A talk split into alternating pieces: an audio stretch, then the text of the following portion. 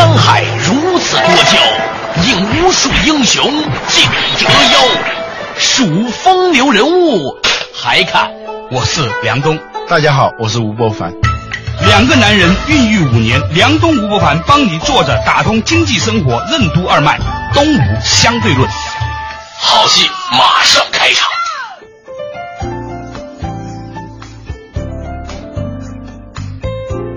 坐着打通经济生活任督二脉，大家好，欢迎收听东吴相对论，我是梁东，对面的依然是二十一世纪商业评论发行人吴伯凡老吴，你好，大家好。较早之前讨论的一个话题啊，就是呢，现在很多的产品不断的在迭代，导致了一个由小时代所汇聚成为的一个大时代。在这样的一个时代当中呢。对产品也有重新的定义，产品由以前我们想象当中一个硬邦邦的一个东西，变成了是糅合了与这个产品有关的服务、用户体验以及社区价值等等等等。所以，所谓的产品经理已经不是简单的一个技术员了，也不是一个简单的工程师了，它更多的是一个完整的站在消费者使用这个产品过程当中的一系列的从生理到心理体验过程的一个设计者。嗯，对。就曾经那个汤姆彼得斯说过，在过去啊，在产品生命周期漫长的年代里头，你诚心想把一家企业给经营的破产了，也不是一件很容易的事情。此话怎么说？一个大企业它有规模优势、品牌优势，无形当中就给后期企业筑起了一道极难逾越的那个门槛。你想搞垮你不太容易的，你太强势了。嗯啊。战略呢，也不需要什么太多的战略。那个时候，我们说战略其实就是对拐点的预见和应对。嗯，在一个非常漫长的产品生命周期里头啊，企业对变化的观察、预见和预防啊，它有足够长的时间啊，慢一点就慢一点。这一任 CEO 没有办，下一任 CEO 接着来办，也不耽误事儿。嗯。而现在呢，就是在这样一个小时代，在一个快进的时代里头呢，产品经理无形当中，他其实充当了一个战略家的角色。嗯，他能够感知那种拐点，不是说我们这个时代不需要战略了，而是说大战略变成了微战略，而微战略呢，必须要在这个眼下正在做的这个产品里头来体现。而不可能是找一家咨询公司来给你规划一个十年的战略，然后你根据这个战略的慢慢的去分解战略，然后各部门就逐渐逐渐的去执行这个战略，而是你现在当你在做一个产品的时候，已经是在制定战略和执行战略了。所以我们几乎很难再挑到那一些足够长寿的公司了。事实上来说，越是伟大的时代。越是很难买到长寿的公司，所以巴菲特他的他的遗嘱都想好了，他给他的那个投资经理说，你只需要买那个 S M P，就是标准指数，就是相当于美国的 A 股指数，因为呢，你几乎不能够找到一家公司这个股票能拿十年的，倒并不是公司不努力，而是这个时代变化太快，你只能有一个东西看过来，现在还不会倒，就是这个交易指数，就是最好的公司的一个组合。甚至现在我有时候都在想啊，如果真的人类放开众筹、放开互联网对这种影响之后，说不定有一天呢，连纳斯达克、连纽交所都不一定有必要存在。嗯，因为它可能会用另外的方式来取代这些东西。但是呢，你今天提到这个话题，的确是这个样子。越来越多的公司活在惶惶不可终日当中啊，因为他真的不知道明天会怎么样。不是你的竞争对手做了什么，而是时间做了什么。或者环境，嗯，就是打败你的其实不是竞争对手，嗯，实际上是这个时代悄悄发生的，但是非常猛烈的那种趋势和气场。所以在这种语境下再来谈战略啊、品牌的话，它其实是一件很滑稽的事情。用庄子话说，就方生方死，方可方不可。嗯，你发现这种竞争现在也不一样了。竞争呢，过去呢是划定一个竞争对手。或设想一个竞争对手跟他竞争啊，但是呢，当两个人在那个掐架的时候，这有点像在一个沉船上打架，嗯，没有意义，谁赢了又怎么样？嗯，谁输了又怎么样？实际上比较明智的办法是赶紧离开这个船，但是我们有时候竞争啊，一较劲的时候啊，我们就视线就一直集中在对手身上，而不是集中在。我们周围所处的这个环境上，或者是消费者真正的需求上面，嗯啊，当今的消费者人格的确是多血质和多动质的这么一个人格。嗯大家今天突然一下子就认为是应该这样了，突然一下就认为不应该这样了。这个我想可能也是五千年未见之大变局。嗯人类社会从来没有一个时代像现在这样，人们可以瞬间改变他的价值观，而且一点都不觉得难过。对，这就是这个气候变了，季节变了，气候和季节的那种杀伤力和颠覆力是最强的。你想用你自己的力量去颠覆一个东西，或者反颠覆一个什么东西的话，其实跟这个天力啊。人力和天力啊，这个两个是完全不对称的。好的颠覆者，他不是去颠覆一个企业，而是去用这种天力，用顺应这种季节和气候的杀伤力去杀死对手，这叫巧夺天工啊！因为倒下去的企业呢，它其实呢，并不是因为所谓的竞争对手有多强把它给消灭了，就是那些过去那些在位的企业，在一个不再属于自己的时代里头，身心交瘁、喜气奄奄，而颠覆者不过是给那些苟延残喘的企业以最后的一刀。只有这样一种竞争的思维，才可能在这个时代胜出，一定不能够被所谓的竞争对手所纠缠。所以，一个公司所拥有的品牌、价值观、文化，甚至是他所拥有的资源，你现在都很难说它到底是优势还是劣势。嗯往往是因为我们拥有这个，所以呢，它是阻碍我们变化的一个主要的原因。妨碍一个企业转型转变成功的，它是三个东西，我们把它称之为三座大山。一个是你拥有的资源，比如说你是一家电信运营商公司，你的资源可能把你牢牢的绑定，让你不可能去做其他的事情，而那个其他的事情可能就是最应该做的，但是你舍不得这些资源，无形当中在支配着我们的那些价值观。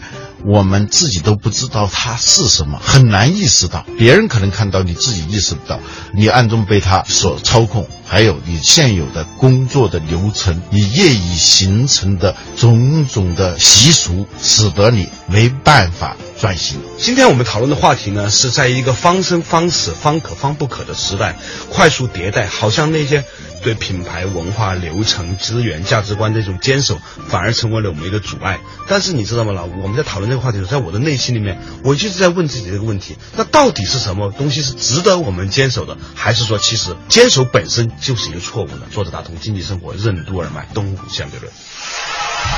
在一个方生方死、方可方不可的小时代，企业该怎样自我刷新，才能免于速朽？可防范的风险为什么仅限于能预测的风险？为什么说一个组织、一个个体风险防范的机制越强，反脆弱的能力就越弱？最有效的风险防范为什么是反身而成？欢迎收听《东吴相对论》，本期话题：快进时代之下期。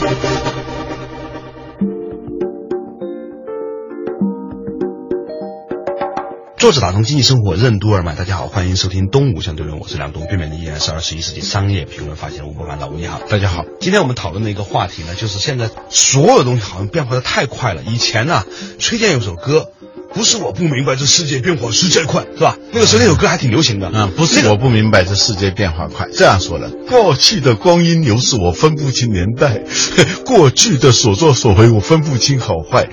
我曾经认为简单事情，现在全不明白。难怪姑娘们总是说我不实实在在。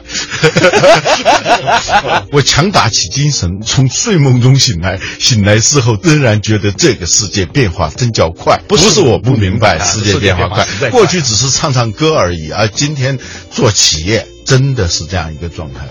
是一方面，我们每一个人的确感觉那种身心疲惫的不明白哈，嗯这世界变化实在快。嗯但是，一方面呢，又觉得说，如果什么东西都不坚持的话，是不是也太没劲了？但是，一坚持就变成是我执。所以，我有些时候啊，我以前觉得我挺明白的，嗯现在我真的又变糊涂了，老吴。崔健不说了吗？是，但是歌以前都唱过，嗯但是到今天，这种真实的感受特别强烈。嗯我们常常说出一些二十岁的时候就能够说出来的话，但是又发现这话说的不一样。嗯，这黑格尔说，同样一句至理名言，在一个天真的少年嘴里头说出来，和在一个饱经沧桑的老人嘴里说出来，含义是完全不一样的啊。对，这个问题很重要。过去的所有的优势都可能成为你的负资产，你要是守着它，呃，你不用说守着它，你就是不想守着它，你想摆脱它。你也很难摆脱，这个时候就是你的业已形成的障碍啊，嗯，我让你无所作为，这是一个很苦恼的事情。对，那怎么办呢？嗯，怎么办呢？还是我们以前不讲到过一本书，嗯，叫《反脆弱》啊。对，反脆弱呢，它是这样一种思路，就是这个人呢，他虽然是搞数学的啊，但是他不太相信确定性。所以他写的第一本书叫《随机致富的傻瓜》，他发现很多就是在那个股票交易市场上，认认真真、勤勤恳恳、兢兢业业做出来的那种模型，交易模型。比一个猴子随便按着那个键盘弄出来的那么一个简单的一个模型之间没有什么优势，差不多。他请了两个教授搞了一个模型，还请了一只猴子随便在那个键盘上拍打了一选出来的股票啊选出来的股票，最后的结果差不多。这是一个莫大的讽刺，那就是说这种确定性的迷失，在这种情况下。我们怎么办？后来他又写了一本叫《黑天鹅》的书。这本书要告诉你的，其实就是一个东西：你能防范的风险，只能是你预测到的风险。那你预测不到的风险，你肯定不能防范。但那是真的风险，就是说，真正的风险是预测不到的风险，无常嘛。呃，就是那些它叫小概率事件或者叫黑天鹅，就是真正导致你这种全局性改变的、发生灾变的那种风险，你是你完全意识不到的。这种小概率事件叫黑天鹅。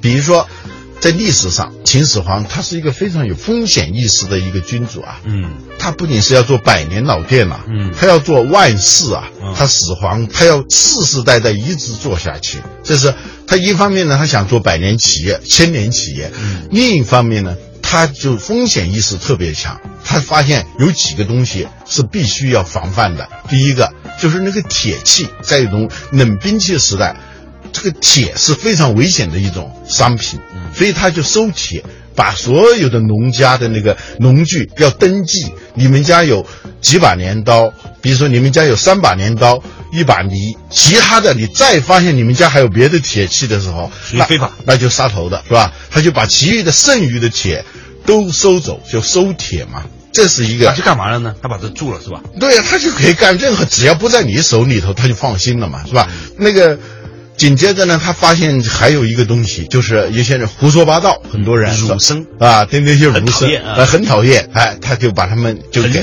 就哎不书烧了啊，人给坑了。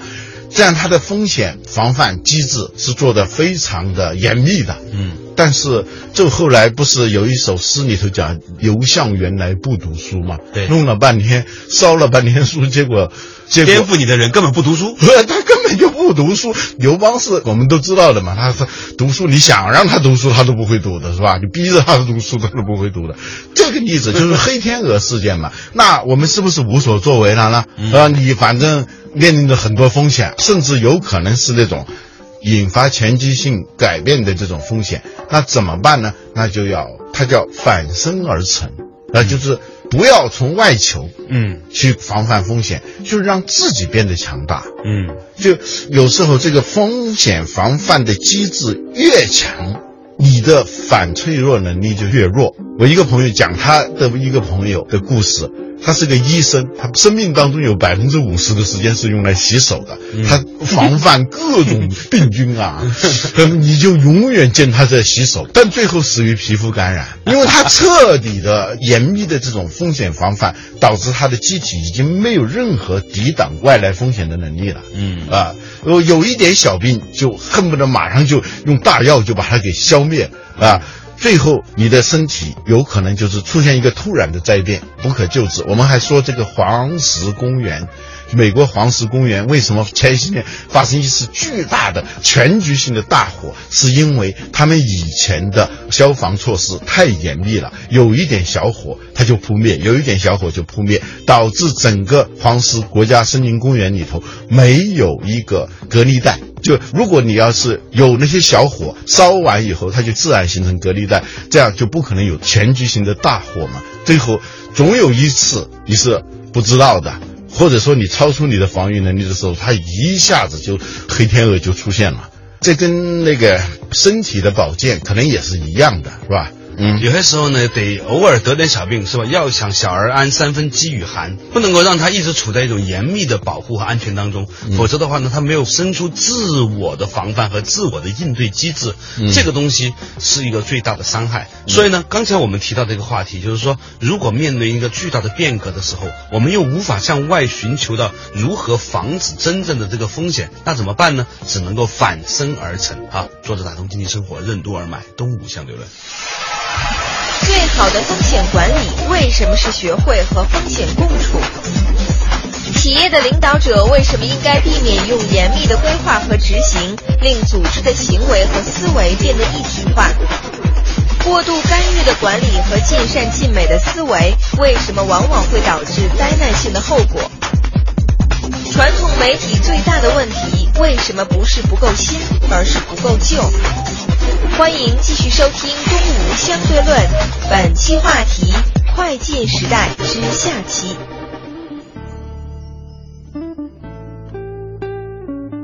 作者打通经济生活任督二脉，大家好，欢迎收听《东吴相对论》，我是梁东，对面依然是二十一世纪商业评论发现吴伯凡老吴，你好，大家好。今天我们谈论这个话题呢，其实也跟我们最近的一些茫然不知所措有关，就像那首歌里所唱的一样。不是我不明白，这世界变化实在快。一方面呢，我们担心外界的变化导致的那种结构性的对这个行业、对自身的那种摧毁；一方面呢，又担心呢自己所拥有的一切价值观啊、品牌呀、资源呐，成为了阻碍我们变革的一种力量。但是呢，又不知道到底应不应该坚守点什么，或者坚守本身是不是就是错的。后来呢，经过了我们讨论之后呢，其实还是回到那样的一个观念，就是反身而成。你没有办法控制外在将会发生什么，你只能说透过适度的对自己的这种刺激，让自己呢保持一种警惕性，是吧？还是要有一点点的饥渴感，从而呢让自己的身体和精神都保持某一种的随机应变的能力。就是说，最好的风险管理是与风险相处。就像最好的保健，你应该学会跟疾病相处。嗯啊，你说的这个事情让我想起了当年我在做国学堂的时候，曾经采访过国医大师陆广新老师。陆老师呢，这个很年轻的时候肝脏就得了一些病，但是呢一直活得很好，活到九十多岁啊，满头黑发。他也是国医大师嘛，也研究了很多别人的病，也研究自己的病，一辈子都在跟疾病打交道。他说这个人呐，一辈子无非就是前半生在错误中学习。后半生在带病中延年，你要说完全没病也不可能，你要想说把它全部干掉也不可能，那这是带在身上了，你只能说跟他共存，能活多久是多久，尤其仅此而已。他的这个长寿之道其实是与疾病相处之道，对，用烦恼养菩提心，用疾病养健康身体，真的他是这样看这个事情。不要试图用这种严密的规划和执行。去让自己的组织的行为思维变得一体化。嗯，你的机体只有一种机能。嗯，这样的话，你的组织的危险就会相当相当的大。嗯，你说到此处的时候，让我想起了有一些在婚姻当中已经经过了很多年的人跟我分享的一个观念。他说，他们经过长期的回归统计，发现那一些很认真的选对象，然后很认真的经营婚姻关系的人，和那些不那么认真的人。最后差不多没有太大区别，那反倒是呢，有一种人呢，他慢慢慢慢的呀，对这个婚姻家庭当中的这种人的要求变得越来越低的时候呢，就这个婚姻关系很连续，就是一个个体、一个组织、一个机体吧。嗯，它的指向性不能够太明显。对，你太明显以后，你就是单维化，就单向度化。嗯，单向的话呢，就是。昨天还在晒各种各样的恩爱照片，今天就是突然来个且行且珍惜。再给你举个例子哈啊啊！前些年啊，特别流行一种治疗方法，叫洗肠。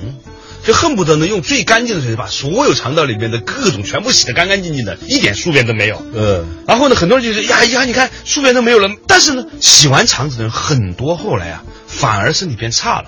嗯，所以呢，我就请教过很多大夫，很多大夫说啊，这个你很难说这个细菌是好还是坏，它没有办法说是好是坏，它就是一个生态。就像一个森林里面，你怎么能说这些都是干净的鲜花草，那个就不是牛粪呢？它是共同的形成了一个生态，嗯，所以它只能这样去维系。这种过度干预式的管理，在尽善尽美的思维下，而不是与负面的东西、错误的东西与有害的东西共在相处的这样一种思维。嗯，一种是纯洁主义啊，他总是希望通过一个很完善的措施，达到某种完美状态的指标上的高级啊。啊，这样一种做法，最后导致的往往是一个灾难性的后果。嗯这两天啊，我不是参加了一个大会，叫做全球移动互联网大会嘛。嗯，现场的时候呢，我的一个老同事刘春啊，之前呢在凤凰卫视工作，后来去搜狐，最近呢去爱奇艺。他在现场问了我一个问题，他说现在很多人都很焦虑，尤其是传统媒体的人都很焦虑，都觉得呢，移动互联网时代来了，到底我们应该怎么办？我呢回答呢，我说其实可能一个报社会倒下，但是报社里的最优秀的记者是不会没有饭吃的。你也不需要有多么言必称移动互联网，你只要把你文章写得好，你仍然会活得很好。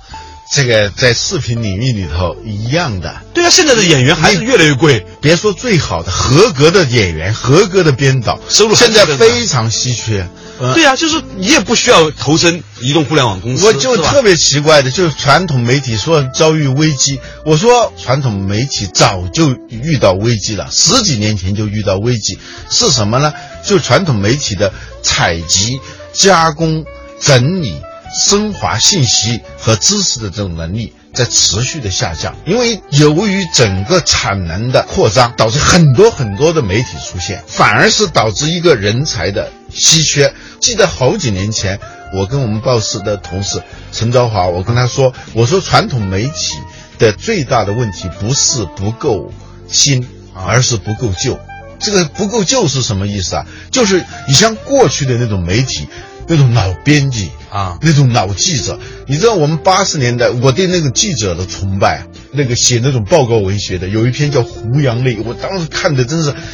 真的是热血沸腾啊！有一篇报道能够让我热血沸腾，嗯就那个文字也写得好，那个意象，整个它就是一篇非常好的一篇美文呐、对同时它又是很尖锐的一个事实的披露，这个危机早就出现了。对，所以我在想说，除非你是一个企业的 owner，就是拥有者，也许你会担心这个气象变化对你有什么样的影响。但是对于在这个机体里面的众多的专业人士来说，这个气象变化不见得是一件坏事，它可能释放了产能之后，能够让你变得更有价值。这就是反脆弱的理论嘛。对当外在的风险不可抵御的时候，你能做的是让你自己变得更加强大。对你把你该干嘛的干嘛做好，你写字儿的好好把字儿写好，你是剪片子的好好把片子剪好，甚至你是一个送外卖的，你能够把外卖送好，也是一个非常棒的一个收入。从来没有一个时代像现在这样，一个送快递的人有如此高的收入。所以，我们今天在讨论的话题呢，就是表面上看它充满了矛盾，到底我们应该坚守。